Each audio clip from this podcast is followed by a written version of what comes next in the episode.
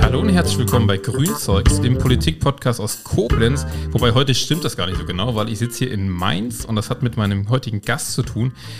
Stellvertretende Ministerpräsidentin von Rheinland-Pfalz und Ministerin Katharina Binz. Schön, dass ich heute hier sein darf in Mainz. Ja, schön, dass ich dabei sein darf und dass ihr extra nach Mainz gekommen seid. Ja, wir haben uns hier auf den Weg gemacht. Christoph und ich äh, sind jetzt hier in der Landesgeschäftsstelle und äh, freuen uns heute mit dir den Podcast aufnehmen zu dürfen.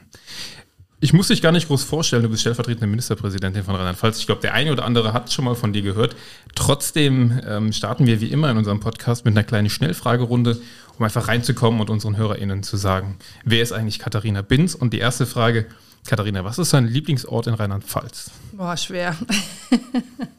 ähm, ich würde sagen, tatsächlich, ich bin gebürtige Moselanerin und Moseltal begeistert mich immer noch jedes Mal, wenn ich da durchfahre. Kann ich hier nur bestätigen, ich bin auch Moselaner. Da haben wir schon mal eine Gemeinsamkeit. Woher kommst du von der Mosel? Ähm, ich bin geboren in Zellern der Mosel, aber halt im Krankenhaus. Und äh, die ersten sechs Jahre habe ich in Mesenich mhm. gelebt. Das ist so ein kleines Weindorf im Kreis Kochenzell. Und dann äh, sind meine Eltern auf den Hunsrück gezogen, also haben da ein Haus gekauft, schon ein paar Jahre vorher, renoviert. Und ähm, ja, mit sechs bin ich dann auf den Hunsrück gezogen. Und dann aber trotzdem im Herzen Moselanerin geblieben. Auf jeden Fall. und jetzt wohnst du in Mainz. Also seit, äh, ich habe das für später, wenn wir noch ein bisschen über deine, deine Biografie sprechen, werden wir es genauer besprechen, aber ähm, aktuell bist du Mainzerin. Genau, ich lebe jetzt dieses Jahr sind es 20 Jahre, die ich in Mainz lebe. Wahnsinn. Genau, ja. Aber trotzdem im Herzen Moselanerin. Ja. Äh, das zur nächsten Frage. Wein oder Bier? Mittlerweile Wein. Ich wollte gerade sagen, als Moselanerin muss man eigentlich sagen, Mose, guter Mosel-Riesling. ja, gut, aber äh, tatsächlich habe ich äh, den Wein erst relativ spät für mich entdeckt, muss ich schon sagen. Also, aber wenn dann roten oder weißen? Weiß. Ich trinke gar keinen Rotwein. Kommst du vielleicht noch zu? Ich glaube, das ist auch so ein Ding, wie, wie früher mit Kaffee, wenn man oder das erste Bier hat überhaupt nicht geschmeckt und dann aber irgendwann der rote.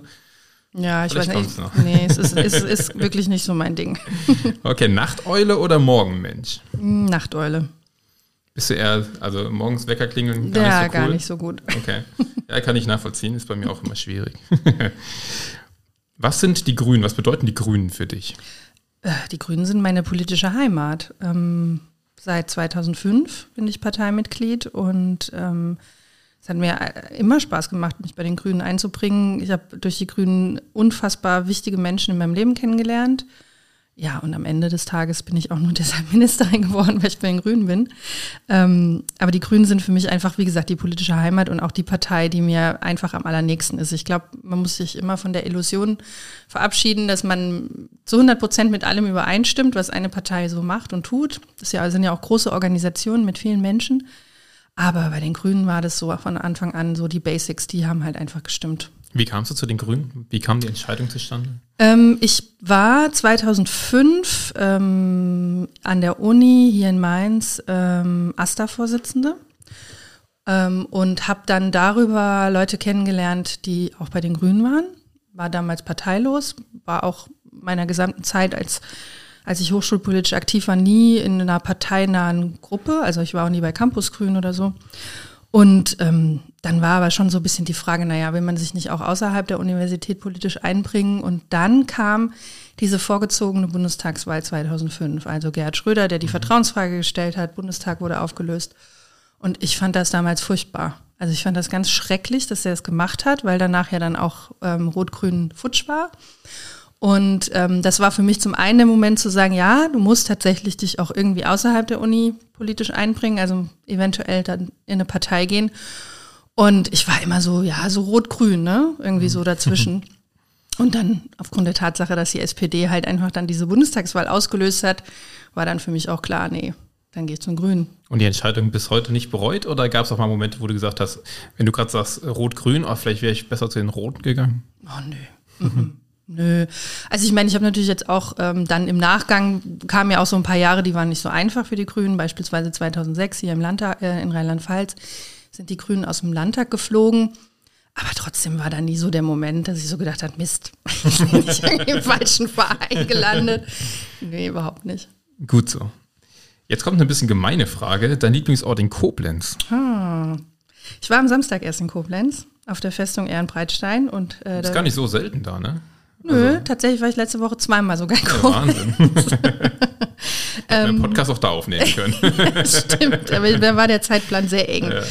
Deswegen würde ich tatsächlich da auch sagen, die Festung Ehrenbreitstein ist äh, einfach ein faszinierender Ort. Ja, voll. Ja. Ist auch ähm, einer der Orte, wir fragen die Frage sehr oft, weil dein Lieblingsplatz in Koblenz und einer der Orte, der oft genannt wird. Festung im mhm. Breitstein mit Rheinanlagen kommt das immer so in der, in der Riege vor. Katharina, du triffst dich abends mit Menschen und es sind Menschen dabei, die hast du vorher noch nie gesehen. Wie stellst du dich da vor? Dann sage ich, hallo, ich bin die Katharina. Und sagst du nächsten Satz, ich bin stellvertretende Ministerpräsidentin von Rheinland-Pfalz.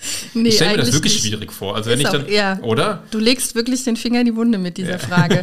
Also von sich aus macht man das ja nicht. Ja, du gehst ja nirgendwo hin, Nein, aber Tag, ja. Aber es, es fängt an, schwierig zu werden, wenn du mit Leuten dich, also wenn du Leute kennenlernst tatsächlich und dann fragen die, und was machst du so beruflich? da muss man immer je nach Situation überlegen, wie man jetzt diese Frage gut beantwortet, weil man hat, die, die, die Leute haben ja dann schon gezeigt, dass sie dich nicht kennen ja, oder nicht ja, erkannt haben, was ja. jetzt auch wirklich überhaupt nicht äh, ähm, außergewöhnlich wäre. Also die Bekanntheitsgrade von, von LandespolitikerInnen sind, äh, mal abgesehen von der Ministerpräsidentin, mhm. sehr unterdurchschnittlich durch die Bank weg. Außer man hat sich mal irgendwie was richtig Schlimmes geleistet, dann kennen also einen die Leute. Ist gut, also wenn man nicht eben, genau, eigentlich ist das ganz gar nicht so schlimm. Ähm, und ähm, das Problem ist, wenn man dann sagt, ja, ich bin Ministerin in der Landesregierung, dann sind die Leute meistens total unangenehm berührt, weil sie dann merken. Oh, ich müsste das eigentlich wissen. Genau, so. Und die Situation will man ja eigentlich ja. gar nicht erzeugen. Und deswegen ist das immer so ein bisschen schwierig. Und dann kommt es für mich immer so ein bisschen drauf an, einzuschätzen, okay, kommt es jetzt sowieso irgendwann dazu? Oder ist das jetzt nur so ein kurzer Smalltalk? Ja. Man hat mit der Person eigentlich nicht Was besonders viel zu tun. Ich bin Politikerin. Nee, dann sage ich, ich arbeite bei der. Ich, meistens sage ich, ich bin in der Landesregierung. Okay. Und manchmal sind die dann Leute. Hinterfragt dann so, man gar nicht. Genau, die, manche hinterfragen es nicht und andere sagen dann natürlich so, aha, was machst du da? Und dann sage ich schon, Spannend. Wird man auf der Straße hier in Mainz vor allem erkannt? Also du sagst gerade, man ist nicht so bekannt als, als Landespolitikerin, aber passiert dir das schon, dass du irgendwie mal angesprochen wirst von, von Menschen, die sagen, ey, was macht ihr denn da für einen Mist? Oder? Nee, das ist mir Gott sei Dank noch nie passiert tatsächlich, aber äh, ja, man wird, schon, man wird schon angesprochen oder man läuft wo vorbei und dann, ah, die Frau Ministerin mhm. oder so. Oder man merkt, dass die Leute halt so komisch angucken. Ja, aber das eher in Mainz, oder? Oder auch in Rheinland-Pfalz ähm, generell? Nö, eher in Mainz und tatsächlich im Kreis Kochenzell. Ja, gut, da klar, da bist du ja dann bekannt. Ja, ja. Wenn du Katharina Binz mit drei Hashtags beschreiben müsstest, was wären das für Hashtags? Boah. Oder einer, wir fangen mal mit einem an. Einem. Das ist echt schwer. Können wir es nochmal aufrufen wir später? Können das, wir können das später nochmal aufrufen. Ich finde das äh, immer spannend. Also anders gefragt, wie würde ich dich selbst beschreiben? Was, sind, was macht Katharina Binz aus? Mmh. Ich glaube, ich bin sehr hinterher hinter den Sachen. Also, ist, aber es ist schwierig, dafür ein richtiges Wort mhm. zu finden. Ehrgeizig beschreibt es irgendwie nicht. Mhm. Und ähm, aber ich glaube, äh, wenn wenn ich äh, ja, wenn ich was erreichen will, dann versuche ich auch wirklich hinterher zu bleiben. Mhm. Das ist vielleicht so ein Wort, das war, äh, ich war letztens in einem Podcast rund ums Eck in Koblenz, heißt der. Ähm, da haben wir auch darüber gesprochen, habe das gleiche Phänomen bei mir probiert zu beschreiben. Und da habe ich gesagt, die Pia Schellhammer, unsere Fraktionsvorsitzende im Landtag, hat, ich habe sie, bevor ich Kreisvorsitzender in Koblenz wurde, mal gefragt, hier, würdest du mir das zutrauen? Wie siehst du das? Wie schätzt du das ein? Da hat sie zu mir gesagt, ja, auch dieses Phänomen beschrieben, hat gesagt, du bist sehr pushy. Vielleicht passt das bei dir auch oder ist das äh, ja, nicht das sind wir jetzt wieder bei den, bei das ist schon hat, hat schon wieder so eine so eine, so eine Gender-Komponente. Das ist ja bei Frauen immer eher so negativ konnotiert, ne? Ich weiß ja nicht, ob Pia das positiv meinte bei ja, mir. Ja, genau. Aber bei Frauen ist immer eher ja. so, ja, die ist zu hm, zu bossy, zu pushy, ja. so.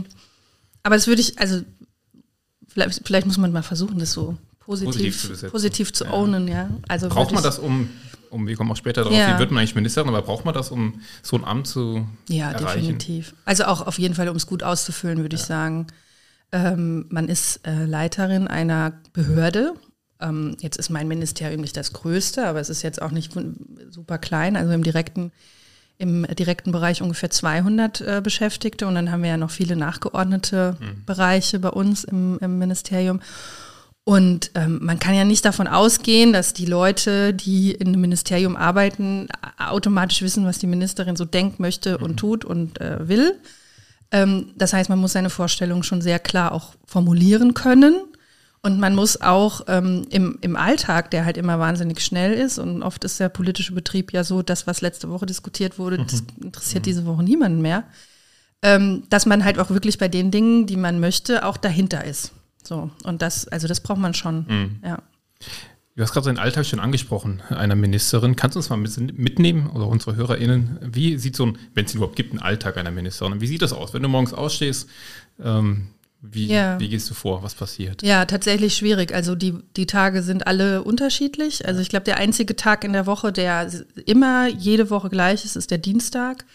Das ist so der Tag, an dem der Ministerrat tagt, also das Kabinett. Und da würde ich vielleicht einfach mal sagen, da ähm, der geht auch sehr früh los. da habe ich meine erste? Da habe ich meine erste Schalte um 7.30 Uhr. Da gibt es eine äh, Absprache. Aber heißt alles digital? Oder wenn du sagst Schalte, oder ist das? Nö, du, wir kommen gleich dazu. Genau. Okay. Also das erste ist tatsächlich eine Schalte, das erklärt sich aber von selbst. Das ist ähm, als stellvertretende Ministerpräsidentin bin ich auch eingebunden in so einen Kreis ähm, bundesweit. Wir haben ja einige ähm, äh, stellvertretende MinisterpräsidentInnen und einen Ministerpräsidenten. Und da gibt's äh, jede Woche eben so eine, so eine ähm, Absprache, Runde, Austauschrunde. Die ist dann aber schon so früh, weil natürlich alle einen vollen Terminkalender haben. Wie lange dauert die dann? Oh, halbe Stunde ungefähr. Ja. Kommt drauf an. Also normalerweise halbe Stunde. Was wird da so besprochen? Was ist das? Darf ich nicht sagen. Okay. Habe ich mich schon drauf eingestellt. Wir haben eben auf der Autofahrt gesprochen, mit wem wollen wir eigentlich nochmal irgendwie Podcast aufnehmen. Da kam dann auch Tobias Lindner. Dann, also hat Christoph vorgeschlagen, habe ich gesagt, ja, ist spannend, aber der sagt bestimmt bei jedem zweiten Satz, darf ich nicht sagen, darf ich nicht sagen. Nein, im Prinzip geht es darum, ein bisschen, ein bisschen abzustimmen, was plant die Bundesregierung diese Woche, gibt es da irgendwelche Besonderheiten aus den Ländern und, und, und, und, und. Bundesratswochen sind dann natürlich nochmal ein bisschen besonderer. Genau, und danach ähm, geht es ins Ministerium, da treffen wir uns dann grün intern, haben nochmal eine, eine Runde, wo wir, wo wir Dinge besprechen. Ähm, dann gibt es weitere Rücksprachen und äh, irgendwann ist dann, wie gesagt, der, der Ministerrat, der dann tagt. Kannst du das kurz erklären für alle, die nicht wissen, was der Ministerrat Ja, ist? also das ist sozusagen das rheinland-pfälzische Kabinett. Da treffen sich alle Ministerinnen, alle Minister unter Leitung der Ministerpräsidentin und ähm, da werden dann em- entsprechend ähm, Beschlüsse gefasst, Vorlagen diskutiert. Also äh, es ist im Prinzip, also alle Gesetze zum Beispiel. Wenn ein äh, Ministerium ein Gesetz auf den Weg bringen möchte, dann gibt es da natürlich bestimmte formale Abläufe und ähm, äh, ein ganz wichtiger Schritt ist, dass der Ministerrat das Gesetz beschlossen hat und dann geht es als Regierungsvorlage ans Parlament. Muss das dann immer einstimmig sein oder gibt da auch die Mehrheit? Wir stimmen da eigentlich nicht ab. Okay. Also Es muss Konsens irgendwie da genau, sein. es muss Okay. Konsens da sein und ähm, alles, was im Prinzip schon auf dieser Tagesordnung steht, ist, ist schon abgestimmt. Okay, also- also, die eigentliche Abstimmungsarbeit zwischen den Ministerien, die läuft eigentlich schon im Vorfeld, kann man Okay. sagen. Ja. Jetzt haben wir auf Bundesebene, genauso wie in Rheinland-Pfalz, die Ampel. Ähm, auf Bundesebene knirscht es ja immer mal wieder. Wie, wie nimmst du denn die Arbeit der Ampel in Rheinland-Pfalz dann wahr, als Teil dieser Ampel, als maßgeblicher Teil? Anders. Ja, ich glaube, das ist äh, augenscheinlich. Nein, also es ist natürlich was, wor- worüber ich mir viele Gedanken mache, aber ich weiß das auch von den, von den Kolleginnen, also von Malu Dreyer, aber auch Daniela Schmidt, die ja für die FDP sozusagen die, die ähm, äh, Führungsrolle innehat, ähm, dass, dass wir alle drei uns viele Gedanken darüber machen, warum das in Berlin so läuft und bei uns in Rheinland-Pfalz wesentlich besser. Und es ist wirklich so. Es ist jetzt auch nicht einfach so dahergesagt, dass es bei uns besser läuft. Es gibt gewisse Dinge, auch in der Zusammenarbeit, auch im Vertrauen einander, die, die, also das sind Sachen in Berlin passiert, wo ich mir so denke, wenn das bei uns passieren würde, das wäre schon eine Riesenkrise, weil man sich das eigentlich überhaupt nicht vorstellen kann, dass sowas passiert. Jetzt hast du gesagt, ihr fragt euch das, habt ihr auch schon Antworten gefunden? Also woran könnte das liegen? Naja, ich glaube, das liegt zum einen, also ich glaube, es liegt zum einen an Personen. Das ist immer so, ne? Da, wo, wo es gerade äh, um so eine Zusammenarbeit geht, da ähm, geht es auch oft um, um Persönlichkeiten. Ähm, ich glaube, wir sind alle drei ein bisschen anders gestrickt und auch eher ein bisschen mehr konsensorientiert, kooperationsorientiert. Äh, orientiert. Und aber ich glaube, ein ganz großer Grund liegt auch ein bisschen in dieser politischen Kultur und dem politischen Umfeld in Berlin. Also, dass es da so anders läuft. Ähm, da ist alles viel schneller. Es ist alles viel, viel mehr und dann auch viel schärferen Beobachtung der Öffentlichkeit, der Medien. Und ähm, ohne jetzt zu sagen, die Medien sind schuld, das, also den, das will ich jetzt überhaupt nicht damit sagen, sondern ähm, aber solche, solche Sticheleien, die ja auch oft gar nicht aus der Regierung kommen, sondern dann eher so aus dem Parlament mhm. oder so, ne? Die werden auch viel mehr aufgegriffen. Und ähm, damit versuchen sich, glaube ich, Einzelpersonen auch viel mehr zu profilieren. Das muss man, glaube ich, in Berlin auch irgendwie machen. Also vielleicht nicht unbedingt über so einen Weg, aber profilieren ist, glaube ich, in Berlin viel wichtiger, weil ähm, das ist ein Bundestag mit 800 Abgeordneten. Um da irgendwann mal irgendwie wahrnehmbar zu sein, muss man, glaube ich, sich ganz anders auf die Hinterfüße stellen als in Rheinland-Pfalz. Aber sind die Berliner da mal auf euch zugekommen, hatten gefragt, hier, wie läuft denn eine gute Ampel? Oder äh, spielt ihr dann eher die weniger nee. Rolle? Das ist das eine mhm. das Land, das andere ist dann Bund? Ja, das sind unterschiedliche Dinge und okay. ich glaube, das würden die jetzt auch so nicht machen. vielleicht würde es aber mal Sinn machen. Das kann ja, könnte ja sein. Ja. Katharina, ich habe ja auch mal gesagt, es ja. kann vielleicht auch daran liegen, dass bei uns sind es drei Frauen und auch eine Möglichkeit. In Berlin sind es drei Männer, aber es wird nicht die ganze Wahrheit sein. Ein Teil davon, vermutlich. Du hast eben schon beschrieben, wie du zu den Grünen kamst. Dann warst du ähm, bei der Asta und hast, äh, oder bei dem Asta und hast, ähm, bist dann bei den Grünen eingetreten. Wie ging es denn dann weiter, dein grüner Weg mm. bis hin zur Ministerin? Also ich bin, genau, ich bin zu den Grünen gegangen, war dann ähm, da einfach mal Mitglied, so, habe, äh, wie gesagt, so Wahlkämpfe mitgemacht also der erste dann damals dieser Bundestagswahlkampf. Das war dann schon in Mainz aber, ne? Ja, ja, das war, das war alles schon in Mainz. Ähm, Landtagswahl 2006 habe ich mich auch schon engagiert und war aber jetzt nie irgendwo in einem Gremium oder hatte irgendwie kein Amt inne. Und dann, ähm, das muss 2007 gewesen sein, ja, 2007. Ich war eigentlich gerade schon auf dem Absprung in die USA. Also ich habe so ein Stipendium gehabt, äh, war drei, vier Monate in den USA und ähm, kurz vorher war bei uns in Mainz nochmal so eine Kreismitgliederversammlung und dann bin ich da halt hin und dann auf der Straße vor dem Saal stand die Tabea Rösner, die war damals die Kreisvorsitzende und hat gesagt, Katharina, wir brauchen noch jemanden für den Kreisvorstand. Wie das halt so läuft. Ja, kenn ich, die genau. kenne ich die Situation. Ja, die, die, kennen viele, die in Ämtern sind. Und ähm, ja, und dann habe ich halt gesagt, aber ich fahre nächste Woche in die USA. Das ist egal. Wie lange warst du dann in den USA? Ach, irgendwas zwischen drei und vier Monaten. Also es war okay. ein über, ja, überschaubarer okay. Zeitraum. Und dann ähm, habe ich gesagt, naja gut, dann mache ich das halt und bin dann gewählt worden als Beisitzerin. Und auch das ist ja so eine typische Einstiegsgeschichte. Mhm. Ne? Und war das dann auch relativ lange.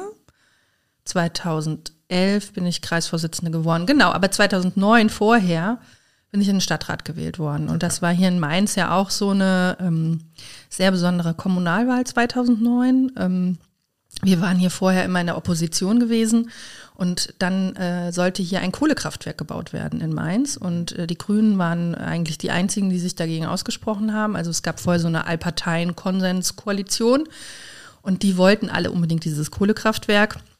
Wir haben dann dagegen protestiert, uns dagegen aufgestellt und dann sind wir mit über 20 Prozent äh, gewählt worden. Was zu dem Zeitpunkt ja herausragend Was war. zu dem ja. Zeitpunkt wirklich, äh, wirklich krass war, genau. Und ähm, dadurch bin ich dann halt auch in den Stadtrat gewählt worden. Also wolltest du, oder war es gar nicht so sicher, dass du dann reinkommst? Ja, Welchen? doch. Ich hatte eigentlich schon einen ganz guten Listenplatz, okay. aber ähm, das, das war, glaube ich, schon trotzdem was anderes, so reingewählt zu mhm. werden, als ähm, mhm. ja, mit so einem, ich sag mal, Durchschnittsergebnis. Mhm weil wir danach eben dann auch in diese Koalition, also wir haben dann eine Ampelkoalition geschmiedet. Du bist Ampel geübt. ich bin sehr Ampel geübt, ja. ähm, und haben dann eben auch zwei, äh, zwei hauptamtliche Beigeordnete bekommen, den äh, Günther Beck, der hier der Finanzdezernent ist, und die Katrin Eder, die damals ja dann Verkehrsdezernentin wurde und Umweltdezernentin. Und das hat halt, äh, da, also in der Zeit habe ich einfach unglaublich viel gelernt, mhm. weil da, das war das erste Mal wirklich in der politischen Verantwortung zu sein, weil dann muss man ja wirklich auch Sachen umsetzen und Mehrheiten suchen und auch Dinge verteidigen, die vielleicht nicht alle gut finden.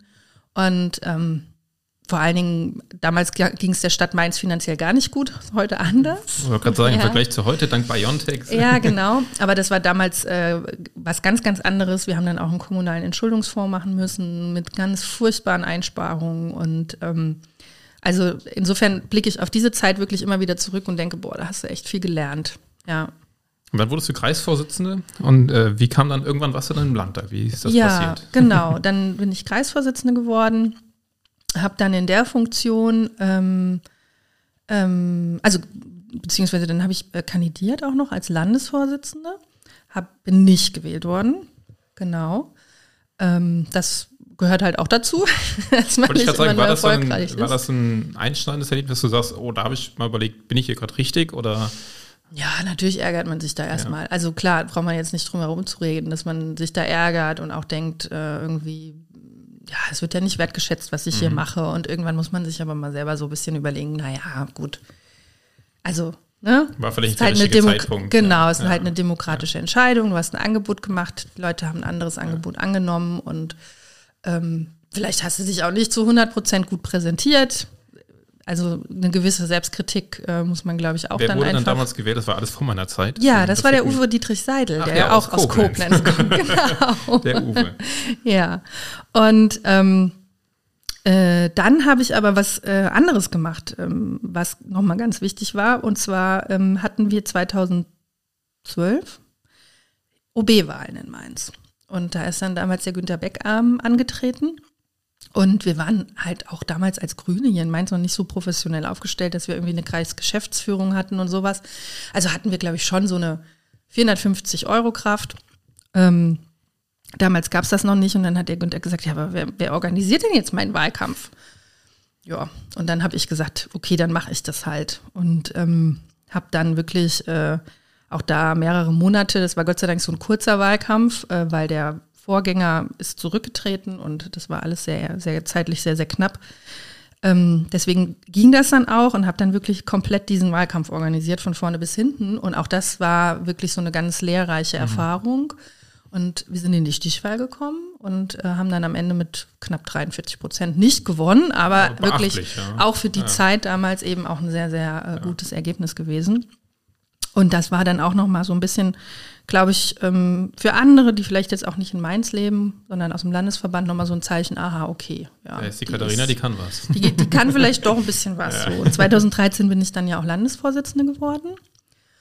Und ähm, dann kam wieder ein Wahlkampf, den ich organisiert, mitorganisiert habe, nicht mal ganz so alleine. Das war die Landtagswahl 2016, die ist ja äh, fast schief gegangen. Mhm. Auch das nochmal mhm. so ein Punkt, wo wo man wirklich einfach nicht erfolgreich war, mhm. sondern einfach eher so ein, ja, ein schlechter Moment ähm, in der eigenen Karriere. Und da, da, war ich ja auch eigentlich kurz davor aufzuhören. Also ich hatte ja schon gesagt, ich trete nicht mehr an als äh, Landesvorsitzende und ähm, war eigentlich davor zu sagen, okay, ich mache was ganz anderes. Was hat dich dann dazu bewogen, doch weiterzumachen? Viele Leute, die mich angesprochen haben und gesagt haben, mach doch weiter und äh, wäre gut, ähm, wenn du nochmal antrittst. Das habe ich dann auch gemacht sehr erfolgreich dann im Nachhinein. Ja, und dann, und das war wirklich verrückt, also es war wirklich richtig verrückt. Also ich habe ja 2016 auch selber kandidiert für die Landtagswahl mhm. auf dem Listenplatz 9, der hat ja dann nicht gezogen, ähm, weil wir so ein schlechtes Ergebnis hatten und ich habe auch überhaupt nicht mehr damit gerechnet, dass da nochmal, dass das im, im Laufe dieser Legislaturperiode irgendwas wird. Und dann habe ich, wie gesagt, kandidiert nochmal als Landesvorsitzende. Das war dann samstags oder sonntags bin ich gewählt worden. Und am Dienstag drauf hat die Evelyn Lemke gesagt, dass mhm. sie aus dem Landtag aus, ausscheidet und ich dann sozusagen die übernächste Nachrückerin ähm, äh, wäre, der eigentliche Nachrücker wäre der Fred Konrad gewesen. Der hatte aber schon gesagt, dass es bei ihm sehr unsicher ist, ob er überhaupt nochmal, also er hat gesagt, wenn ich gewählt worden wäre, mhm. wäre ich in den Landtag natürlich eingezogen, aber ob ich jetzt nochmal als Nachrücker zur Verfügung stehe, weiß ich nicht, weil der hat ja, ist ja Kinderarzt, hat eine eigene Praxis, hat gesagt, das ist alles viel zu unsicher, hopp oder top, ja. Und der hat dann noch ein paar Wochen gebraucht, um sich zu überlegen, ob er es macht oder nicht und hat dann schlussendlich gesagt, er macht es nicht und dann bin ich halt. Dann kam äh, deine Zeit. Bin ich halt in den Landtag nachgerückt, genau. Ja. Ja, und von da aus dann einige Schritte äh, hin zur, jetzt kommt die Zeit vielleicht, um das abzukürzen, als ich auch irgendwann mal mitbekommen habe, wie so die Grünen äh, ticken und äh, ich kam erst 2019 in die Partei. Dann war die Landtagswahl 2020, 21. 21 und das erste grüne Direktmandat in Rheinland-Pfalz ging dann an Katharina Binz. Ja. Wie hast du das empfunden? Das war, ein, das war ja dann wirklich mal ein Erfolg. Also. Ja, das war, das äh, war ein total großer Erfolg. Ähm, man muss ja dazu sagen, allerdings, man kann es sich heute schon gar nicht mehr vorstellen. Das war ja alles mitten in Corona, ne? War ja, ja war ja. ja so, doch, eigentlich war Lockdown zu der Zeit. Also war ja gar Mittendrin. keine Geschäfte ja, auf, genau. nix, ne? Der Wahlkampf war natürlich total anders. Ähm, wir haben ganz viele digitale Sachen gemacht. Ähm, also ich hatte so eine ja auch so ein, so ein eigenes Format, ähm, ähm, wo ich jede Woche mit äh, unterschiedlichen Leuten getalkt habe über Facebook, Instagram. Ähm, ich hatte eine Nummer, die ich auch pl plakatiert habe, wo die Leute mich anschreiben konnten. Und ähm, habe natürlich diese ganzen üblichen Podien, alles, was man so im, in so einem Wahlkampf macht, die waren natürlich auch immer alle digital. Und irgendwann habe ich aber gemerkt, es irgendwie, das ist irgendwie, das, das ist kein Wahlkampf. Ja. Du bist ja verrückt, ja. ja. Und dann habe ich mir so einen Bollerwagen organisiert und bin, habe da so ein Plakat von mir oben drauf gespannt. Das war ein bisschen, also meine Tochter hat immer gesagt, das Piratenschiff. und ähm, die war auch manchmal dabei. Und dann sind wir einfach losgezogen und haben einfach ähm, am Rhein, wo die Leute dann ja wegen Corona sich viel aufgehalten haben, einfach habe ich ja Flyer verteilt und so. Und ich glaube, das hat echt viel ausgemacht. Hat man irgendwann oder hast du irgendwann während des Wahlkampfes in Betracht gezogen, dass es klappt mit dem Direktmandat oder war das komplett überraschend? Das war schon überraschend, muss ich sagen. Also es war wirklich überraschend. Ich habe, wir haben natürlich am Anfang ähm, guckt man sich natürlich das an. Hier ist auch der Wahlkreis äh, vor der Wahl ein bisschen neu zugeschnitten worden, so dass der für uns eigentlich sehr gut war, muss man sagen, ähm, weil wir bei der Kommunalwahl vorher hier in allen vier Stadtteilen, die zu diesem Wahlkreis gehören, stellen wir einen Ortsvorsteher oder die Ortsvorsteherin. Also man wusste im Prinzip, dass schon, Potenzial dass da, schon, ja. da, da gibt es schon ein ordentliches Potenzial, aber ich hatte auch einen sehr guten Gegenkandidaten von der SPD. Und ähm, ich habe ich hab das nicht gedacht. Und ich sag mal, dann muss man ja auch dazu sagen, wir haben ja dann äh, landesweit, ähm, ich glaube, 9,3 oder 9,4 mhm. Prozent. Mhm. Und das, das hat man ja in den, in den Umfragen gesehen vorher. Wir haben ja immer das Problem, dass wir gegen Ende des Wahlkampfes so ein bisschen runtergehen. Deswegen habe ich da nicht mit gerechnet, weil ich dachte, okay, also wenn wir jetzt landesweit, weiß ich nicht, 13, 14 Prozent äh, holen würden, dann, dann würde ich das sehen, aber nicht bei, mhm. bei den Zahlen, bei denen wir momentan stehen in den Umfragen und an dem Abend selber. Ich weiß noch, dass ich dachte, na ja, gut, wenn du jetzt so eine gut, gut platzierte Zweite wirst, das wäre doch schon ein großer Erfolg, mhm. ja. Und dann kommen so diese Ergebnisse rein. Ich war ja auch komplett zu Hause, also es gab ja auch keine Wahlparty. Das weiß ich auch noch. Ja. Und ähm, habe dann auch irgendwann gesagt, weil eigentlich wäre mein Plan gewesen, irgendwann ins Abgeordnetenhaus zu gehen. Aber ich habe gesagt, irgendwann, als das lief, ich gesagt, nee, jetzt bleibst du bei deiner Familie, bis das ausgezählt ist. Das ist jetzt auch zu komisch, hier wegzugehen. Und dann war es am Ende ja auch einigermaßen knapp, also 200 irgendwas Stimmen Unterschied. Aber das war schon Wahnsinn. Also es war wirklich, wirklich Wahnsinn. Ja. Wurde es ja auch zu Recht sehr dafür gefeiert. War dann in dem Moment eigentlich schon irgendwie klar, so die Katharina wird jetzt Ministerin, wenn wir Regierungsbeteiligung haben? Oder nee. wann wurde das für dich auch dann klar? Nee, das äh, war natürlich nicht klar. Also ich meine, das ist ja dann die Frage, ne? Was, was, wie geht man dann in Koalitionsverhandlungen? Und da war ich auch nicht beteiligt, also in dieser, in dieser Runde, die die Koalitionsverhandlungen ähm, vorbereitet hat und so war ich ja auch nicht drin. Und habe natürlich gedacht, ja, klar. Ähm, ich habe hier schon was gerissen. Es könnte, ja, es könnte eine Möglichkeit geben, ja. aber es ist natürlich auch so ein bisschen ähm, sag mal, in dem Moment, in dem klar war, dass damals die Anne Spiegel auch gesagt hat, sie entscheidet sich für das Umweltministerium und das Familienministerium wird dadurch eventuell frei, wobei mhm. man auch da nie weiß, bei Koalitionsverhandlungen, was, welche Ressorts am Ende wie zusammengeschnitten werden und, und, und. War natürlich, habe ich natürlich schon gedacht, gut, ähm, das waren alles meine Themengebiete im Landtag. Das, da war ich überall die, die fachpolitische Sprecherin für. Das äh, könnte natürlich schon auch fachpolitisch Sinn machen. Mhm. Ne? Aber wirklich erst, dass ich es gewusst habe, war dann, als, als man mich dann auch gefragt hat. Ja. Und ich stelle mir das gerade vor, ich werde dann gefragt, von wem auch immer, willst du Ministerin werden? Da sagt man ja nicht mal gerade so, ja klar, mache ich. also, man muss natürlich erstmal das zu Hause auch ja. besprechen. Wie sagt ja. man das von so seinem, seinem Partner? Hier, ich wurde da gefragt, ich will, soll Ministerin werden? Naja, gut, also in so einer Situation oder in diesen Wochen, das ist ja, dann spielt sich ja alles so in so einem Zeitraum von zwei, drei Wochen ab hat man natürlich vorher schon mal irgendwie zu Hause darüber gesprochen. Und mein Mann ist jetzt zwar kein Parteimitglied, aber er ist natürlich auch irgendwie, kriegt er das ja alles mit. Natürlich sagt er dann auch so, hm, jetzt hast du da Direktmandat gewonnen, was heißt das jetzt für dich? Und dann muss man natürlich auch schon darüber reden. Genau, ja. Wusstest du jetzt, bist du ja, wie lange, zwei Jahre, zweieinhalb Jahre ja, Ministerin? Fast zweieinhalb, ja. Genau, wusstest du, worauf, worauf, du dich eigentlich einlässt? Also jetzt rückblickend, hättest du das von dem Amt erwartet, was dich jetzt wirklich äh, dann jeden Tag beschäftigt? Ähm, erwartet bestimmt schon. Also ich glaube jetzt nicht, dass ich jetzt falsche Erwartungen hatte, aber genau wie es dann ist, weiß man mhm. nie vorher. Also das, das kann man ja irgendwie nicht, das ist, ist glaube ich, schwierig äh, vorherzusehen. Gibt es irgendwas, wo du sagen würdest, oh, das hätte ich gar nicht gedacht. Das ist jetzt äh, komplett überraschend für mich in diesem Job? Komplett überraschend vielleicht nicht, aber also was ich schon äh, faszinierend finde, ist, wie groß der Anteil äh, ist, ähm, auch wenn ich so meinen Tag angucke, ähm, den Kommunikation einnimmt. Also wirklich äh, das ähm, Informationsbedürfnis der Öffentlichkeit, der Medien ähm, äh, zu bedienen. Mhm. Also das nimmt wirklich schon einen großen Anteil an. Welche Kanäle sind das vor allem?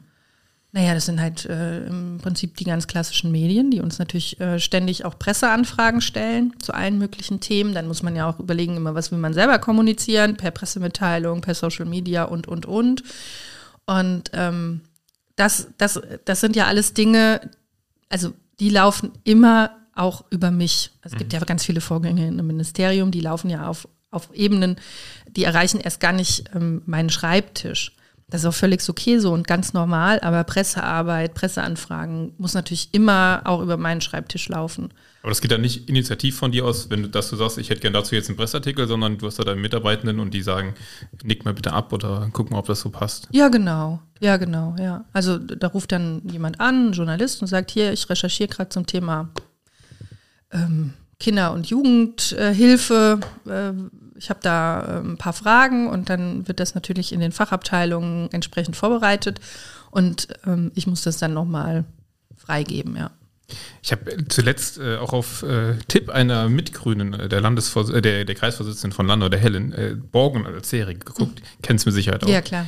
Gibt es so jemanden wie den, äh, wie heißt der, der Kaspar Juhl, so, so ein, wie heißen die, wie nennen die das, Spin-Doktor? So einen, der einem immer sagt, hier, Katharina, mach mal das und das, äh, das ist jetzt clever und äh, hier ist die Strategie. Nee, also bei uns gibt es das nicht. Also so soll das, äh, das ähm, da gibt es manchmal, glaube ich, in den, vor allen Dingen in diesen Serien, und vielleicht ist das auch in, auf anderen Ebenen so, ich weiß es nicht, aber bei uns ist das definitiv nicht so, dass unser Stellenkörper das hergeben würde, dass wir so Stellen ein, so ein Staatssekretär oder so, der dann äh, Ja klar, sitzt man auch, äh, natürlich sitzt man auch in solchen Runden zusammen, ja. ne? Staatssekretäre, Büroleiter, Ministerin und dann macht man natürlich, überlegt man auch so, wie gehen wir jetzt mit der Thematik äh, um, was könnten wir da machen. Aber ähm, oftmals ist es so, dass es sowieso alles viel zu schnell läuft, als dass man irgendwie sagen kann, wir machen jetzt eine Woche lang, äh, überlegen wir uns alle eine ganz tolle Strategie. Und ähm, wie gesagt, ähm, es ist nicht so, dass wir da jetzt irgendwelche Berater sitzen hätten, die, die uns äh, die Strategien austüfteln. Das dann doch eher Hollywood. Oder meinst du im Bund ist es so? Ach, das kann schon sein. Ich weiß es ehrlich gesagt nicht, ja. keine Ahnung. Aber sind die auch da nochmal auf diese, äh, ja, das Bild, was in der Serie von dieser Politik äh, auf dieser Ebene dann vermittelt wird, Sitzt man da auch bis tief in die Nacht und äh, arbeitet oder ist das eher, ich bin tagsüber unterwegs, abends mal Abendveranstaltungen, wenn es sein muss? Wie sind so deine, deine Arbeitszeiten? Ja. Bei mir ist es tatsächlich eher so. Ähm, ich muss dazu sagen, also ich lege da auch sehr viel Wert drauf. Ich habe ja noch eine kleine Tochter, die ist vier Jahre alt. Und ähm, ich habe dadurch, es ist ein großer Vorteil, in Mainz zu wohnen, weil man dann halt ähm, immer relativ schnell zu Hause ist und auch viel Zeit dann einfach nochmal spart, die andere vielleicht im Auto sitzen auf dem Heimweg. Aber dadurch ist mir das auch ähm, eigentlich ganz wichtig, dass ich schon versuche, meine Arbeit an sich ähm, in diesen Tag zu packen. Und ich habe sowieso relativ viele Abendtermine. Also ich könnte mich jetzt eh nicht darauf verlassen zu sagen, ich bleibe jetzt noch äh, bis zehn im Büro sitzen, mhm. weil an ganz vielen Abenden in der Woche geht das gar nicht, weil ich auf irgendwelchen Abendterminen bin. Genau, aber natürlich kommt das immer mal wieder vor. Mhm. Also, ne, das ist immer, es gibt halt Dinge, die, ähm, die äh, muss man halt auch sofort erledigen oder die muss man irgendwann mal erledigen. und dann muss man vielleicht auch mal spät da sein. Aber im, im Großen und Ganzen kriegen wir es so organisiert, dass es tatsächlich im Laufe des Tages alles äh, abgearbeitet ist. Apropos Dinge, die man erledigen muss, lass uns mal so ein bisschen auf deine Themen gucken, bevor oder nachdem wir jetzt lange über dich als Person mhm. gesprochen haben. Und du bist ja Ministerin für, und jetzt muss ich gucken, dass ich in der richtigen Reihenfolge mit den richtigen Buchstaben hinbekomme, Familie, Frauen, Kultur, Integration. Das sind deine Themen. Im ersten Moment könnte man sagen, ganz schön wild zusammengewürfelt, oder? Könnte man sagen, ja, aber ähm, man kann da auch einiges zu sagen. Ähm, also tatsächlich ist es so, ähm, Familie, ähm, Frauen und Integration waren ja vorher schon zusammen im Ministerium, seit 2011. Und ähm, bei der Landtagswahl 2021 ist dann, oder nach der Landtagswahl ist dann die Kultur noch dazugekommen. Allerdings gab es in Rheinland-Pfalz schon mal ein Ministerium, das ähnlich aufgestellt war, so in den 90ern war das, glaube ich. Ähm, da war dann halt Integration nicht dabei. Damals gab es aber auch noch kein Integrationsministerium. Das war halt der Zeit geschuldet. Und ähm, insofern hat das in, in Rheinland-Pfalz auch schon eine Tradition und auch in anderen Bundesländern gab es das durchaus schon, dass das Kulturministerium auch eher in so einem gesellschaftspolitischen Bereich angesiedelt ist. Und ähm, das war auch was, was mich super gereizt hat, muss ich sagen. Also am Anfang war ich ein bisschen skeptisch, weil auch da muss man sich wieder an die Zeit erinnern. Corona, Kultur hat wahnsinnig gelitten in der, in der, in der Corona-Pandemie. Und als ich das erste Mal gehört habe, dass das Kulturressort da mit reinkommt, habe ich so gedacht, ja super, dann ist die Kultur da so irgendwie am, mhm. sitzt da am Katzentisch irgendwie, ne? Und dann hat man sich aber ja Gott sei Dank dazu entschieden, dass es einen eigenen Kulturstaatssekretär geben soll. Und dann habe ich gesagt, nee, dann macht das Sinn, wenn man sozusagen dieses Thema ein bisschen heraushebt. Eine Person, die extra dafür zuständig ist, dann fallen die nicht hinten runter. Und das funktioniert auch genau so. Und man kann ähm, ganz tolle Querverbindungen zwischen den Themen schaffen. Also zwischen Familie, Frauen, Integration gab es die vorher auch schon, aber Kultur ist natürlich auch ein Thema, was bei all diesen äh, Themen irgendwie eine Rolle spielt. Wenn wir über kulturelle Bildung sprechen oder Kulturangebote für Familien oder für junge Leute, mhm. wir sind ja auch Jugendministerium.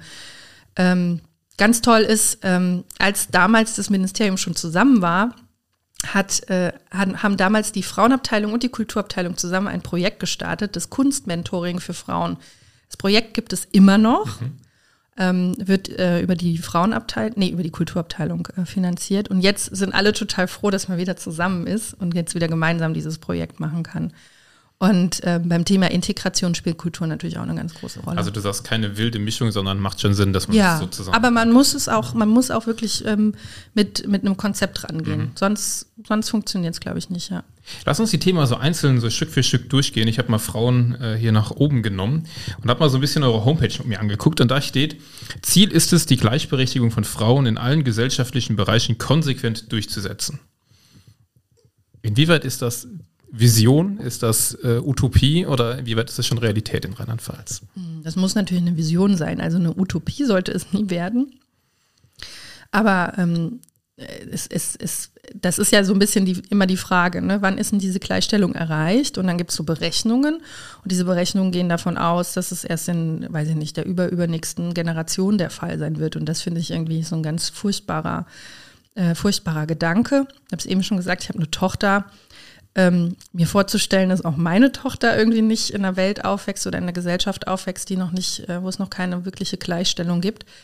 Und ähm, deswegen ist es wichtig, da ähm, an vielen, vielen Stellen dran zu arbeiten. Aber da gibt es echt einige Punkte, die wirklich harte Nüsse sind. Beispielsweise das Thema Gewalt ist äh, für mich eins, also nicht das einzige, aber eins der krassesten ähm, Themen, was bei dem sich zeigt, wie ähm, wie wenig es bislang diese Gleichbehandlung gibt oder diese Gleichstellung und wie sehr wir einfach auch noch in einem, ja, in einem strukturellen Machtgefälle leben. Was kann man denn als, oder was kannst du als Ministerin denn genau an solchen Problemen ändern? Also hat, hast, hat man da als Politik, welchen Einfluss kann man da nehmen? Naja, wir, also wir bauen ja vor allen Dingen, oder das, was Politik ja, macht, ist natürlich vor allen Dingen Strukturen aufbauen. Und Strukturen, die, ähm, die dazu dienen sollen, ähm, einerseits Gewalt natürlich zu, zu verhindern, also Prävention, aber natürlich auch den Betroffenen entsprechende Unterstützung zu geben. Und oftmals greift das dann auch ineinander. Und das machen wir ja auch als Frauenministerium. Wir sind also zuständig für die Frauenhäuser, für den Ausbau der Frauenhäuser, für ähm, äh, Stellen wie beispielsweise unsere Kinderinterventionsstellen, wo ähm, Kinder, die mit im Frauenhaus äh, sind, wo mit denen nochmal ganz speziell gearbeitet wird, weil die natürlich eigene, eigene Themen haben. Aber wir ähm, sind auch in den anderen Teilbereichen des Ministeriums aktiv, ähm, beispielsweise wenn es um gewaltfreies Aufwachsen geht von Kindern. Weil wir wissen, wir wissen, ähm, Gewalt ist, ist eine biografische Konstante von mhm. vielen Menschen. Also sowohl Menschen, die irgendwann mal gewalttätig werden, hatten oft schon Kontakt mit Gewalt in ihrer Kindheit, aber auch äh, Menschen, die ähm, im Erwachsenenleben, beispielsweise Frauen, die dann in einer gewalttätigen Beziehung sind, auch die haben oft schon Gewalt erlebt als Kind und kennen das einfach als so ein Beziehungsmuster. Und deshalb ist es besonders wichtig, wenn, wenn wir über Gewalt gegen Frauen sprechen, auch schon über Gewalt in der Kindheit zu reden. Wie kann ich mir das dann im Ministerium vorstellen? Du hast, äh, ist es dann so, dass du, du hast eben über Visionen gesprochen, über Dinge, die dir wichtig sind, dass du sagst, so dieses Thema hat das Priorität und bitte Ministerium, gebt mir was, wie können wir daran arbeiten? Ähm, oder wie läuft das dann ab? Kommt Ja. es von unten nach oben, von oben nach unten? Ähm, ja, ganz unterschiedlich. Also bei uns war es jetzt so. Also zum einen, man hat ja einen Koalitionsvertrag. Das ist sozusagen das Arbeitsprogramm, das man mitgegeben bekommen hat, auch der Arbeitsauftrag, den man mitbekommen hat. Und äh, aus dem leitet sich ja ganz, ganz viel ab. Dann haben wir uns am Anfang den Koalitionsvertrag vorgenommen und haben äh, den sozusagen durchgeguckt nach unseren, nach unseren Themen und nach den Arbeitsaufträgen, die wir haben. Und wir haben dann äh, intern einen Schwerpunktbildungsprozess gemacht, sage ich jetzt mal so. Ne?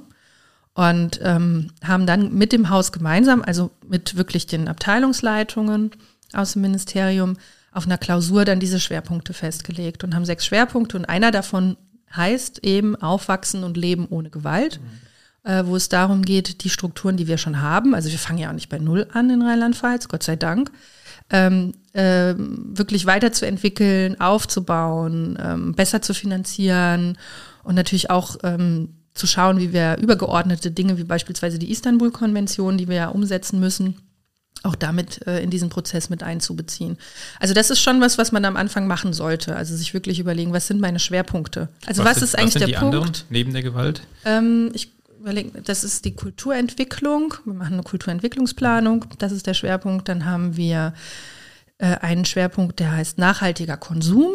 Das ist im Prinzip der im Bereich des Verbraucherschutzes, wo es darum geht zu sagen, okay, in der Verbraucherschutzpolitik ist unser Schwerpunkt der nachhaltige Konsum, also das alles, was damit zu tun hat, zu fördern. Dann haben wir Jugendbeteiligung, ist ein, ist ein Schwerpunkt. Das heißt, es gibt ein, also sechs Schwerpunkte fürs ganze Ministerium, genau. nicht für jeden Bereich. Nein, fürs Okay. ganze Ministerium, genau, ja. Und die werden dann nacheinander oder parallel möglichst bestmöglich abgearbeitet? Na, bestmöglich parallel. Also dafür haben wir verschiedene Abteilungen. Also ein Ministerium ist ja so aufgebaut, dass es für die unterschiedlichen Fachgebiete dann auch unterschiedliche Abteilungen gibt. Und ähm, die haben dann sozusagen den Arbeitsauftrag, dass man ähm, dass diese Schwerpunkte dann, dann umzusetzen, genau. Schauen wir mal ein nächstes Thema. Familie, übrigens ein äh, großer Punkt, den ich jetzt auch selber, wovon ich profitieren werde, hoffentlich. Werde ja auch bald Vater in den nächsten Tagen oder Wochen. Äh, mal gucken, wann es soweit ist. Als ich recherchiert habe, ist mir die Familienkarte aufgefallen und die habe ich mir natürlich direkt bestellt. Ich habe sie jetzt auch, äh, wurde gestern schon geschickt. Auch ein, also vermute ich jetzt einfach mal Herzensprojekt von dir oder ähm, was ist das überhaupt, die Familienkarte? Ähm, tatsächlich hat das schon die Anne Spiegel angefangen, muss man sagen. Und äh, ich habe jetzt die große Freude, die Anne hat das damals als Mo- Modellprojekt ähm, angefangen. Und ich habe jetzt die große Freude, den landesweiten Rollout, so nennen wir das, ähm, zu begleiten. Klingt gut. Genau, klingt super. Also wir haben ähm, mit ganz wenigen Kommunen angefangen, ähm, das mal auszutesten. Es geht darum, dass es eine Karte gibt, die äh, das Land ausgibt, aber es ist immer gemeinsam mit der, mit der Kommune vor Ort. Koblenz ist übrigens dabei. Genau, Koblenz ist schon dabei. Ähm, und äh, diese Karte äh, bietet dann den Familien bei ganz vielen äh, Partnerinnen und Partnern äh, die Möglichkeit, ja, bestimmte Vergünstigungen in Anspruch zu nehmen oder besondere Angebote, die es nur für die FamilienkarteninhaberInnen gibt. Also das können natürlich so diese, ich sag mal, klassischen zwei, drei Prozent äh, ähm, Rabatt im Kinderwarengeschäft sein. Das kann aber auch ähm, irgendwie der Schnupperkurs im Judo-Verein ähm, sein, alles Mögliche. Ne? Und ähm, jetzt gibt's ja viele Rabattkarten. Und diese hier soll aber die Besonderheit haben, dass sie, wie gesagt, einerseits immer von Land und Stadt ist und ähm, dass dadurch auch die Menschen ein bisschen mehr ähm, darüber informiert werden, was für Angebote es eigentlich für Familien gibt. Weil wir haben ganz viele tolle Angebote, auch Hilfsangebote für Familien, die irgendwie sagen, ja, wir haben ein paar Probleme oder hier haben wir, äh, müsste man mit jemandem reden, ob ich, ob das mit dem, mit der Erziehung immer alles so gut funktioniert oder ich weiß gar nicht, an wen man sich wenden kann, wenn man finanzielle Hilfe braucht und, und, und. Und die Idee ist, dass man dadurch eben die, die Familien da auch ein bisschen besser auf den Weg schickt. Ja. Genau, das ist aber auch, also wir saßen im Auto, als äh, wir dann die Karte, als sie im Briefkasten war und dann hat meine Frau direkt gegoogelt, was können wir damit machen. Und das war eigentlich genau der Punkt, wo wir gesagt haben, ach ja, okay, es gibt Rabatte, aber man weiß vor allem, was gibt es überhaupt. Und das äh, ist, glaube ich, eine große Stärke davon. Genau, und wir haben auch die Erfahrung schon gemacht oder das auch gehört von Kommunen, die mitgemacht haben, dass sie gesagt haben, auch ihr Netzwerk, also normalerweise weiß eine Stadt relativ gut genau, äh, gut, äh, gut, wer ähm, so unterwegs ist in der Stadt, ähm, aber auch da ist einfach noch ganz viel ähm, ja, durch aufgeploppt, dass mhm. auch die Städte gesagt haben, wir wissen jetzt einfach besser, welches Angebot bei uns vorhanden ist und auch, wo man vielleicht noch mal mehr Netzwerke schaffen kann, Leute zusammenbringen kann. Genau. Und landesweit wird es dann 25 ausgerollt. Genau, also wir, wir planen immer so jedes halbe Jahr ein paar Kommunen dazuzunehmen. Also und nicht auf genau. einmal alle. Ja, das ist, das, weil da auch ganz schön viel Arbeit dahinter steckt. Also deswegen ist es nicht einfach nur eine Rabattkarte, sondern die Kommunen müssen ja dann auch gucken, wen nehmen sie mit auf, wen schreiben sie an und, und, und. Und das ist schon auch aufwendig. Mhm. Was sind so ja, wichtige Themen im Familienbereich, die dir besonders am Herzen liegen? Auch da ähm, geht es oft äh, darum, die Strukturen, die wir haben, gut zu unterstützen. Ich habe es eben gesagt, wir haben ganz viele tolle Angebote für, für Familien. Wir haben über 100, wir sagen immer Familieninstitutionen in Rheinland-Pfalz. Das sind Häuser der Familie, Familienbildungszentren, Familienbildungsstätten und so weiter und so fort, die ganz viel tolle Sachen anbieten. Also kann ich auch echt jedem äh, empfehlen, da mal in der eigenen Stadt, in der eigenen Kommune, Verbandsgemeinde mal zu gucken, was es da so gibt und da wirklich auch mal hinzugehen und ähm, äh, die gut zu unterstützen. Aber natürlich geht es vor allen Dingen auch darum, Kinder oder Familien zu stärken, die in schwierigen Situationen sind. Und das können finanzielle schwierige Situationen sein. Das kann auch wieder Fragen der Integration sein. Man kommt gerade erst in Deutschland an und die Eltern versuchen sich irgendwie zu orientieren, Deutsch zu lernen. Ähm, wie kann man da unterstützen? Wie kann man dann auch beispielsweise unterstützen, dass, äh, dass ähm, auch die Kinder hier gut ankommen? Wie können wir Alleinerziehende äh, gut unterstützen? Also all das sind, sind Themen, die mir da ganz, ganz wichtig sind. Als Ministerin bist du ja auch viel unterwegs, schaust dir die Institutionen vor Ort an, Frauenhäuser und äh, ähnliches und bekommst da mit Sicherheit auch vieles mit, was nicht so schön ist. Würdest du sagen, das kannst du dann auch im Job lassen oder nimmst du das mit, mit nach Hause und es bewegt dich auch darüber hinaus? Ja, das nimmt man schon mit nach Hause. Auf jeden Fall. Ähm, also wirklich bewegend oder wirklich schlimm finde ich auch immer, wenn ähm, wir kriegen ja wahnsinnig viele Zuschriften, jetzt zum Beispiel im Bereich Integration, ähm, von so Einzelfällen von mhm. geflüchteten Menschen. Und äh, wir können als Ministerium da relativ wenig machen. Also zuständig für ähm, auch die Frage, wer, wer ähm, muss ausreisen und nicht, sind die kommunalen Ausländerbehörden. Wir geben sozusagen die Rahmenbedingungen vor und wir versuchen das natürlich so zu machen, dass äh, das wirklich am ja, am humansten ist. Ne? Also, dass wir wirklich die Spielräume, die auch einem Land zur Verfügung stehen im deutschen Ausländerrecht, dass wir die wirklich so ausnutzen oder aus, äh, ja, ausüben, dass, ähm, dass es möglichst äh, human ist für die Menschen. Aber wenn dann äh, wenn wir dann so Einzelschicksale äh, geschickt bekommen, also ganz viel war jetzt auch in den letzten zwei Jahren zum Thema Afghanistan, also wo dann wirklich Menschen sagen, unsere Familienangehörigen, die sitzen noch da, die kommen da nicht raus oder die brauchen irgendwie, ähm, die wollen hierher kommen, was können wir machen? Dann können wir halt immer nur an entsprechende Stellen verweisen. Wir können natürlich auch ein Stück weit beraten, aber wir können halt nichts tun. Mhm. Und das, das finde ich immer furchtbar, muss ich ganz ehrlich sagen. Erreichen solche Schriften dann auch wirklich dich oder gehen die irgendwo im System unter? Ähm, nicht jedes von diesen Schreiben erreicht mich, aber hin und wieder mhm. ähm, schon auch, ja. Also mir ist es auch einfach wichtig, da immer mal wieder einfach so ein ähm, Gespür dafür zu bekommen, was, was kommt denn eigentlich mhm. so rein, ne?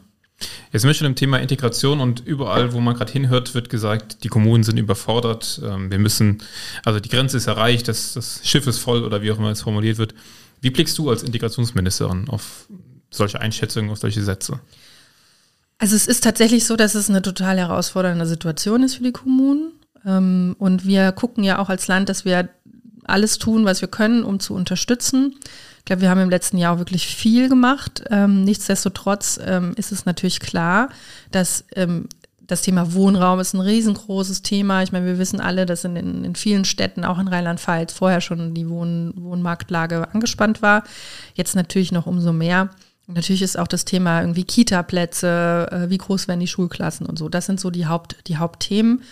Und da muss man, muss man sagen, ja, es ist anstrengend, es ist herausfordernd. Ähm, Und es gibt auch nicht für alles irgendwie so eine super einfache Lösung. Also ähm, ich weiß gar nicht, wer war denn das letzte Woche? Irgendjemand hat doch auf Bundesebene gesagt, wir brauchen, ah, der Spahn. Mhm. Wir brauchen eine Aufnahmepause. genau. Ja. Ich gedacht, was, also ja. völligst absurd, ja. Als müsste nur einer irgendwo mal aufs Knöpfchen drücken. Also ich meine, der, der Mann war Gesundheitsminister während Corona.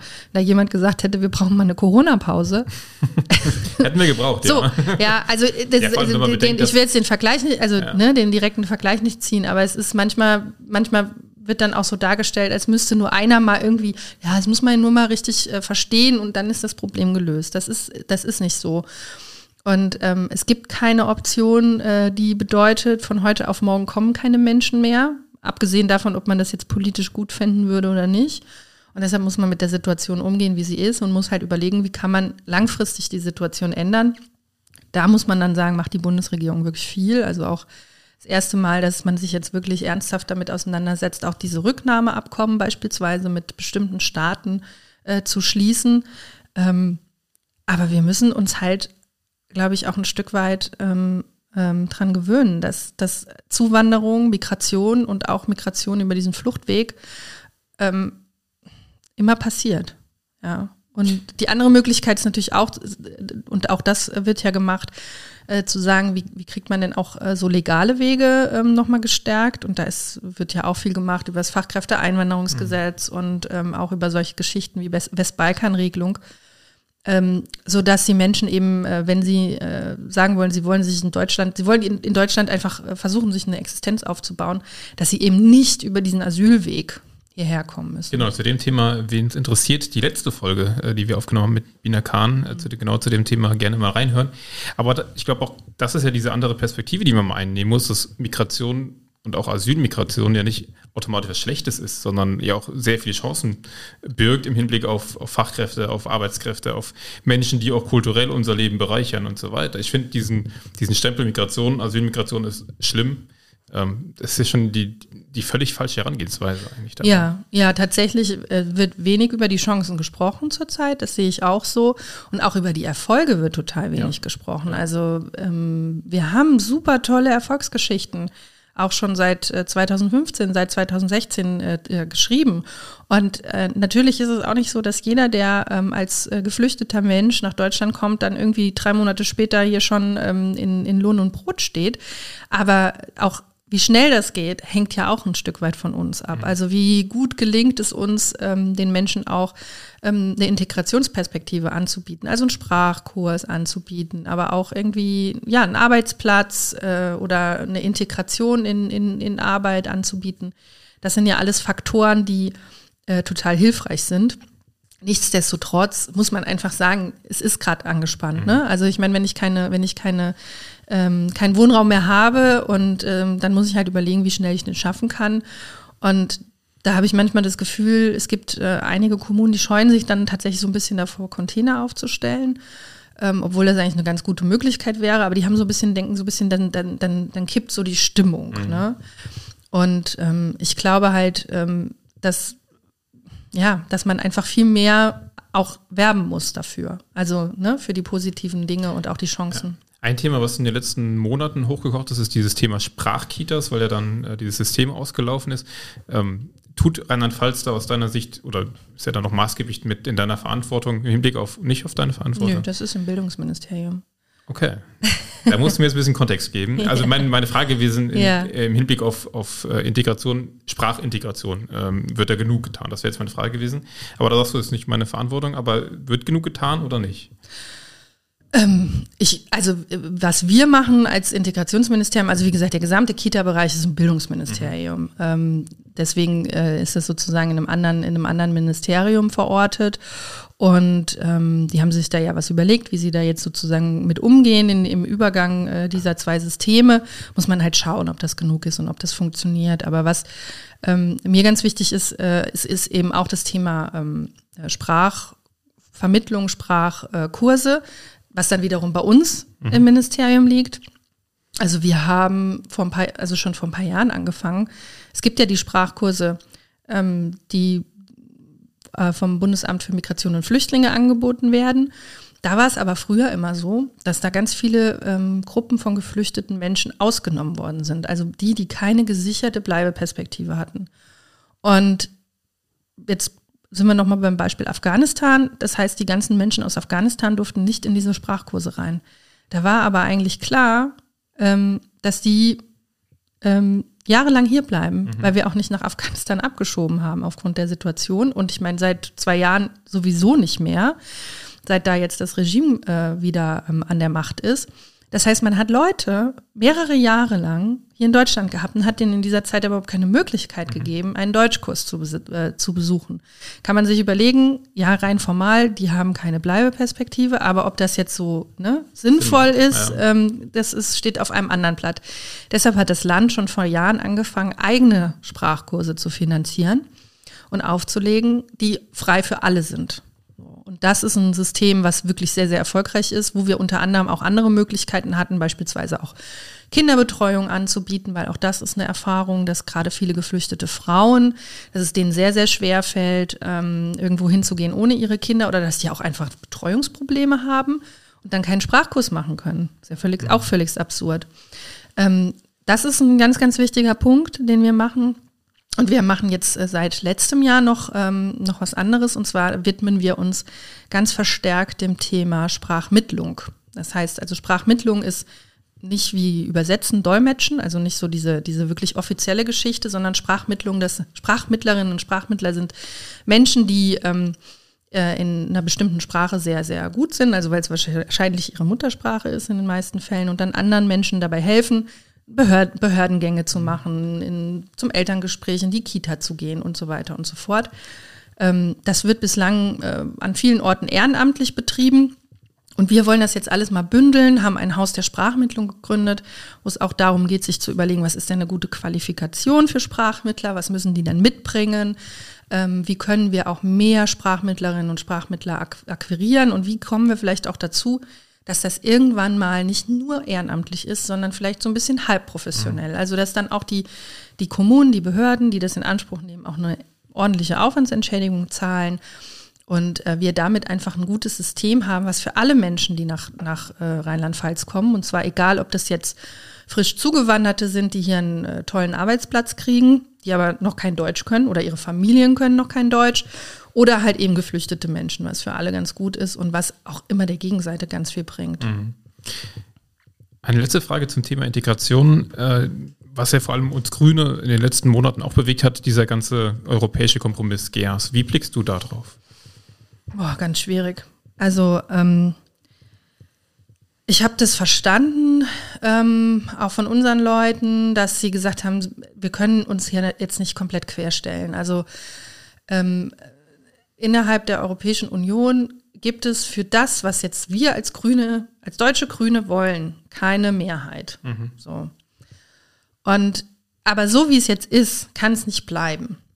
Und deshalb muss man gucken, ähm, wie kommt man zu einem neuen System und was ist man bereit mitzugehen. Und deshalb habe ich es verstanden, dass man mit in diese Verhandlungen gegangen ist. Und dann ist es halt ganz schwierig. Also dann sitzt halt in den Verhandlungen nicht Annalena Baerbock, sondern Nancy Faeser und man muss darauf vertrauen, dass die halt das rausholt, was sie rausholen kann. Und dann muss man danach, soll man dann irgendwie den Daumen heben oder senken. Das ist eine ganz schwierige Situation. Ich glaube, wir sind alle uns einig, dass das keine super tolle Lösung ist. Und auch da ist, glaube ich, noch viel, viel, viel, viel ähm, zu klären. Und ähm, da wird noch viel äh, Wasser den Rhein runterfließen, wie man so schön sagt. Oder die Mosel. Oder die Mosel, genau. Bis, äh, bis da mal klar ist, was da genau passiert. Aber klar ist, dass es eine Verschärfung ist für die Situation von vielen Menschen. Auf jeden Fall. Ich bin halt, denke mir immer, wir müssen eigentlich, also wir haben jetzt schon, also auch diese Lösung beinhaltet ja, dass man sich Gedanken macht, was passiert mit den Menschen, die übers Mittelmeer gekommen sind. Ich denke mir immer, wir brauchen eine andere Lösung. Also wir brauchen eine Lösung, die dazu führt, dass die, dass die Leute nicht erst auf diese sich Boote steigen müssen, ja. ja, ja.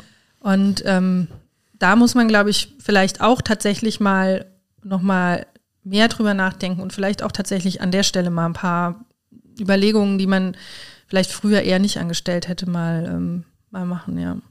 Um auf das letzte Thema noch zu kommen, und ich glaube, im Vergleich zu Integration und vielleicht Familie oder Frauen, wo es sicherlich auch schwierige äh, Themen dann gibt, haben wir gerade darüber gesprochen, ist Kultur doch so ein, so ein positives Ding, oder? Wir haben uns letztens auch in Koblenz getroffen bei der Rheinischen Philharmonie. Das sind doch dann die schönen Momente einer Ministerin. Also tatsächlich sind es ganz sind es viele schöne Termine. Ähm, Kulturpolitik ist nicht immer einfach und mhm. auch da kann, kann man sich ganz schön Ärger einhandeln, wenn man will. Ähm, oder wenn es halt, wie gesagt, während Corona ähm, hat es ja, war es auch ganz furchtbar und auch jetzt ist die Kultur natürlich immer noch stark davon getroffen, auch von Energiepreisen, Inflation und so weiter. Aber ich sage jetzt mal von den reinen Terminen, die man dann so macht, ist es schon sehr schön, das stimmt, ja. Und ähm, es gibt manchmal so Termine, die haben eher so einen Freizeitwert. Ja, das glaube ich. Also sowas wie Rheinische Philharmonie, das, ich war freiwillig da. Ja. Du musstest da arbeiten, aber es. Äh, am Ende haben wir beide ein gutes Konzert gehört. Aber was ist in der Kultur? Du hast gerade Corona schon angesprochen. Was sind da die, die Herausforderungen? Ja, die Herausforderungen sind in der Kultur vor allen Dingen, also wir machen, das nennt sich Kulturentwicklungsplanung, hört sich ein bisschen sperrig an, äh, soll es aber gar nicht sein. Es geht im Prinzip darum, jetzt nochmal eine Bestandsaufnahme zu machen, alles mal auf den Prüfstand zu stellen, ähm, was wir eigentlich in Rheinland-Pfalz an Kultur fördern, vor allen Dingen. Ne? Und welche Ziele wir mit diesen Förderungen auch ähm, äh, verfolgen und ob eigentlich alle Ziele, die wir haben, auch durch Förderungen verfolgt werden oder ob äh, uns irgendwo noch was fehlt oder irgendwie vielleicht auch was fehlgeleitet ist und so weiter und so fort. Das ist ein längerer Prozess, der dauert ja gut anderthalb Jahre, da sind wir jetzt mittendrin und ähm, am Ende wollen wir natürlich dann überlegen, welche Maßnahmen äh, leiten sich davon ab. Und äh, das ist total spannend, weil ähm, es mir von Anfang an ganz wichtig war, dass wir da auch alle die Kultur selber mit reinholen machen ja gerade ganz viele Diskussionsveranstaltungen, mhm. wo die Leute sich dann einbringen können. Und auch schon auf diesen Veranstaltungen ist ganz viel passiert. Also so ganz viel Vernetzung beispielsweise, dass Leute sich kennengelernt haben, die sich vorher noch nie kannten. Was ja der Kultur ähm, ja wirklich sehr wichtig ist. Genau, ja. ganz genau. Also dieses Netzwerken ja. ist, glaube ich, wichtig. Ähm, regional auch eher auf Kultur zu schauen. Also oft ist es ja auch so, es gibt dann immer so versprenkelt irgendwo was, ne? Aber man muss es, glaube ich, einfach mal versuchen, in einen größeren Kontext zu setzen. Und ähm, ja, genau, das ist, das ist sozusagen das äh, Wichtige. Und dann muss man aber auch dazu sagen, in der Kultur ist, glaube ich, eine große oder sind zwei große Herausforderungen. Das eine ist, ähm, wir, wir stehen an vielen Stellen vor so einem Generationenwechsel, und zwar sowohl bei den Kulturmachenden als auch beim Publikum. Mhm. Ähm, beziehungsweise man muss sich überlegen, ist eigentlich, ähm, was, was kommt eigentlich nach? Also was wollen eigentlich die, die noch nicht im Konzertsaal sitzen? Die Jüngeren, ne? Und äh, kommen die eigentlich dann auch noch in der Anzahl ähm, wie die, die äh, jetzt eigentlich noch da sind? Das ist eine ganz große Frage. Weswegen wir auch nochmal eine Jugendbefragung machen wollen zum Thema Kultur. Und das andere ist auch, wer fühlt sich eigentlich angesprochen oder repräsentiert von der Kultur, die wir auch staatlicherseits fördern? Also ist das eigentlich ähm, wir haben es eben über Integration gehabt, ne? ist das eigentlich noch das, was eine vielfältige Gesellschaft, in der Menschen mit den unterschiedlichen Herkünften, Hintergründen, auch kulturellem Erbe, was sie selber mitbringen, ähm, wird das eigentlich auch alles repräsentiert in der Kulturszene, wie wir sie jetzt mhm. kennen? Und das, diese Fragen werden da eben auch mit verhandelt. Wird es das aktuell? Noch nicht an jeder Stelle. Nee, überhaupt nicht. Also wir haben, klar, wir haben schon einfach ähm, an vielen Stellen noch ein sehr, äh, sehr, ja, auf die europäische, klassische europäische Geschichte fokussierte, fokussierten Kulturbegriff. An vielen Stellen ist es schon aufgebrochen, aber ähm, da geht noch mehr und aber da passiert auch ganz viel. Also beispielsweise das, ähm, die Staatsphilharmonien in Ludwigshafen, unser Orchester dort, die beschäftigen sich ganz intensiv damit. Ähm, ähm, Spannend. Du hast ganz am Anfang gesagt, Kultur hast du erst ein bisschen Bedenken gehabt, als du gehört hast, das kommt mit rein. So jetzt nach zweieinhalb Jahren, bist du froh, dass die Kultur dabei ist? Ja, oder? total. ja, wirklich. Also es macht wirklich viel, viel Spaß und ähm, äh, es ist äh, auch äh, spannend, da einfach mal diese anderen Perspektiven reinzubringen von den anderen Bereichen. Und ähm, ich habe einen super tollen Kulturstaatssekretär, den Jürgen Hardeck. Ich habe auch einen anderen tollen Staatssekretär, den Janusz Schlittig, aber ähm, da äh, da, da, da macht es einfach total viel Spaß, wenn man merkt, man kann da wirklich äh, was bewegen. Katharina, mit einem mit Blick auf die Uhr, wir sind eigentlich schon drüber über unsere Zeit und ich weiß ja, äh, Zeiten einer Ministerin sind sehr begrenzt. Trotzdem, da kommen wir heute nicht drum herum um das Thema Kindergrundsicherung. Auf Bundesebene mm. haben wir eben gehört, dass es da jetzt scheinbar Einigkeit gibt äh, zwischen der Ministerin Paus und äh, Herrn Lindner. 2,4 Milliarden soll es extra geben und es soll das System angepasst werden im Hinblick auf eine einheitliche Kindergrundsicherung. Das ist ja was, was sich ja auch thematisch massiv dann betrifft oder interessiert vermutlich auch als Ministerin für Familie und, und Frauen und Jugend. Ähm, wie blickst du jetzt darauf? Also man muss erstmal sagen, wir haben so lange für diese Kindergrundsicherung gekämpft und die kommt jetzt und das ist erstmal richtig gut. So. Ähm, und auch richtig, richtig gut ist, dass es ähm, wirklich diese Zusammenfassung der Leistungen geben wird, dass es für viele ähm, Familien so sein wird, dass sie automatisch ähm, eine Berechnung bekommen und dann auch automatisch äh, das Geld ausgezahlt bekommen. Wir haben ja bei, bei manchen Leistungen das Problem, dass die Leute davon nichts wissen und mhm. sie deshalb nicht in Anspruch nehmen. Also das ist für die Familien, die davon profitieren, ja eine absolute Verbesserung, egal was am Ende in diesem Bundeshaushalt drin steht. Wir müssen trotzdem ähm, weiter dranbleiben, darüber zu reden, was heißt denn Teilhabe für Kinder und Jugendliche und was brauchen Kinder und Jugendliche, damit sie wirklich an der Gesellschaft teilhaben äh, können. Und da muss man jetzt einfach mal abwarten, wie das ausgestaltet ist. Also da muss ich auch ganz ehrlich sagen, um 11 Uhr haben die eine Pressekonferenz gehalten, heute ja frisch. Ne? Mhm. Und ähm, ich habe mal reingeschaltet, aber die Details sind, sind uns jetzt noch nicht zugegangen. Mhm. Deswegen ist es relativ schwer, da was zu sagen klar, zwischen dem, was die Lisa Paus mal als Ziel ausgegeben hat und der Zahl, die da jetzt heute rausgekommen ist, klafft eine große Lücke. Aber ähm, ich glaube trotzdem, dass es wichtig ist, jetzt erstmal diesen Einstieg zu machen und dann auch mal zu gucken, wie wird das in Anspruch genommen, ähm, was, was fehlt denn dann vielleicht noch, das merkt man ja dann. Und dann muss man halt weiter dafür kämpfen, dass da mehr Geld noch mit reinkommt. Wir werden das weiter beobachten. Ich finde es auf jeden Fall ein Riesenerfolg, dass es jetzt eben dann auch beschlossen wird. Ähm, und Vielleicht als abschließende Frage, Katharina. Du bist jetzt seit zweieinhalb Jahren Ministerin. Was war das Highlight, was hätte nicht sein müssen in den zweieinhalb Jahren? Naja, nicht hätte sein müssen ein Krieg. ähm, das ist schon, das hat diese Amtszeit wirklich äh, massiv bislang auch ähm, ja, geprägt, würde ich sagen. Ähm, was war das Schönste? Oder aufregendste oder in Erinnerung bleibende, bleibendste? Ich war mit dem äh, Bundespräsidenten, das war auch so ein ganz aufregender Termin, das erste Mal die Ministerpräsidentin vertreten, als der Bundespräsident kam. Das sind aber auch so Termine, wo man danach denkt, puh, das brauche ich auch nicht jeden Tag. weil es so viel formell ja, ist? Weil, da, ja, da ist also 50 Journalisten, die die ganze Zeit vor einem stehen und die interessieren sich ja nicht für mich, ne? die interessieren sich ja für ihn. Und ähm, aber wir waren äh, beim, beim ähm, Gerhard Trabert bei äh, bei seiner ähm, Einrichtung ähm, Armut und Gesundheit, die hier in Mainz ganz, äh, ganz wichtig ist, weil die ganz viel medizinische Versorgung, aber auch soziale Versorgung für obdachlose Menschen machen. Und angesiedelt da ist eine äh, Stelle, für die habe ich mich als Abgeordnete sehr stark gemacht. Mhm. Und zwar die ähm, ähm, Clearingstelle für Menschen ohne Krankenversicherung.